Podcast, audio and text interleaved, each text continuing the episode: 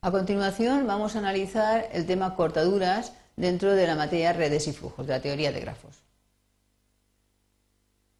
Lo que haremos será, en primer lugar, plantear un problema concreto que se pueda resolver con esta materia y después veremos las herramientas matemáticas necesarias para su resolución.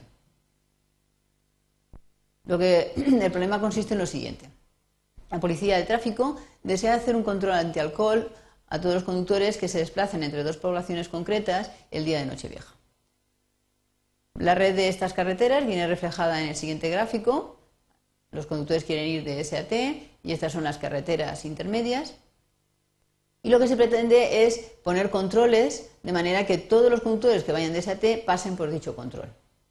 Los números que hay asociados a los arcos, a las carreteras, eh, representan el coste de instalar en ese, en ese tramo de carretera el control policial.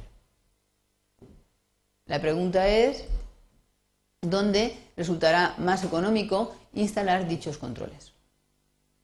La solución a este problema nos la da la teoría de cortaduras y para formalizarla lo que tenemos que hacer es introducir previamente unas cuantas notaciones.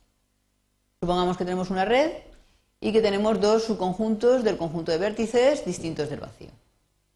Por la pareja XY, representada entre paréntesis, lo que denotamos son todos los arcos XY que tienen extremo inicial en X y extremo final en Y. Con F de XY denotaremos la suma de los flujos de los arcos que pertenecen al conjunto XY y con C de representamos la suma de las capacidades de los arcos que pertenecen al conjunto XY. Establecida ya esta notación, pasamos a continuación a definir qué se entiende por cortadura. Una cortadura de una red N es un conjunto ST de arcos con la característica de que los conjuntos S y T tienen que constituir una bipartición del conjunto de vértices, de tal manera que la fuente pertenezca al conjunto S y la T pertenezca al conjunto T, el sumidero pertenezca al conjunto T.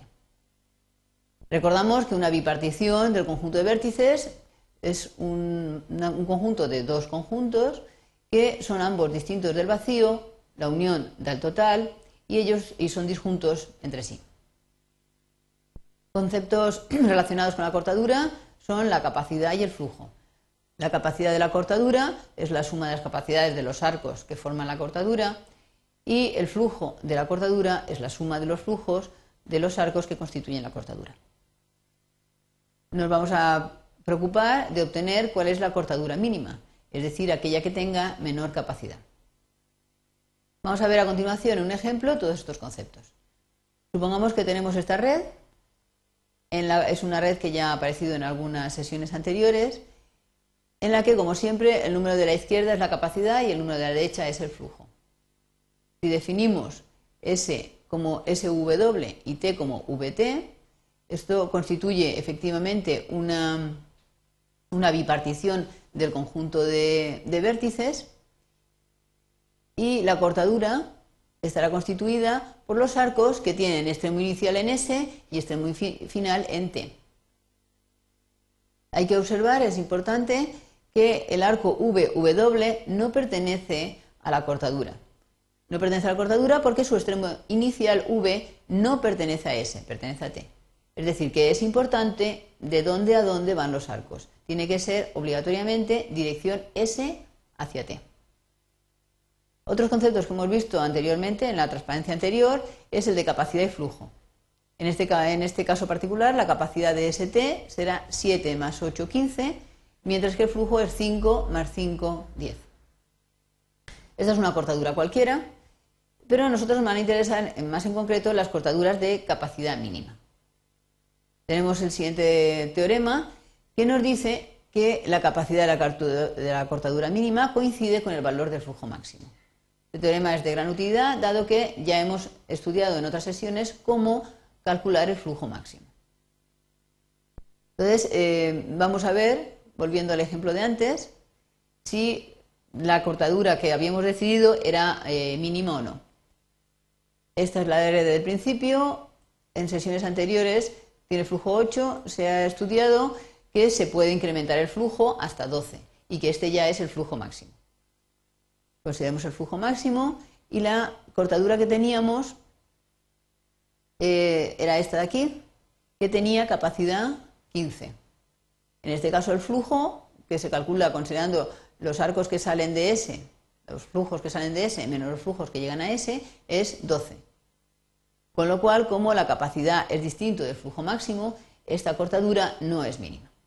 O sea que ya sabemos cuándo una cortadura es mínima o no, es únicamente compararlo con el valor del flujo máximo, pero ahora nos gustaría averiguar cómo, en caso de que no sea mínima, cómo obtener una cortadura mínima. Para ello, lo que vamos a hacer es utilizar el siguiente método. Supongamos que tenemos una red en la que hay definido un flujo máximo. Hemos dicho que el flujo máximo coincide con la capacidad cortadora mínima. Luego lo primero es encontrar el flujo máximo. Una vez obtenido, voy a seleccionar como S una serie de conjuntos que son de, elementos, de vértices, que son los siguientes. En primer lugar, la fuente, que es obligatorio que pertenezca siempre al conjunto S de la cortadura. Y después, todos aquellos vértices que a los cuales se pueda llegar desde S, mediante un camino, en el grafo residuo, y cuyos arcos E tengan valor asociado en el grafo residuo estrictamente positivo. O sea que repetimos, son los vértices U tales que yo puedo llegar de S a U con un camino tal que todos los arcos tengan un valor RDE, valor del grafo residuo, estrictamente positivo. Define si este es el S de la cortadura, T es el conjunto complementario, y la cortadura ST tendrá, será una cortadura de capacidad mínima. Vamos a ver a continuación cómo trabajaríamos en el ejemplo anterior. Este es el grafo ya con flujo máximo, 6 y 6, 12 es el flujo en esta ocasión. A partir de aquí obtenemos el grafo residuo y en el grafo residuo tengo que encontrar eh, caminos que vayan de S a T y que tengan valor RD, que son los valores que aparecen aquí apuntados, estrictamente positivos. Vemos que no hay ningún camino, con lo cual la S se va a quedar sola. En este caso, el conjunto de S mayúscula va a ser concretamente la fuente y el conjunto T van a ser todos los demás. Es decir, que la cortadura, estos son los conjuntos, la cortadura son dos, los dos arcos que están pintados en rojo, que son los que tienen extremo inicial en S y extremo final en T. ¿Cuál es la capacidad en este caso? Observamos que es 6 y 6, 12. Observamos que coincide con el valor de flujo máximo, luego esta sí que es una cortadura mínima, que era nuestro objetivo. Volviendo al origen del problema, lo que tendríamos que la policía debería instalar los controles en estos dos tramos de carretera, porque el coste, que es 12, es el más barato posible.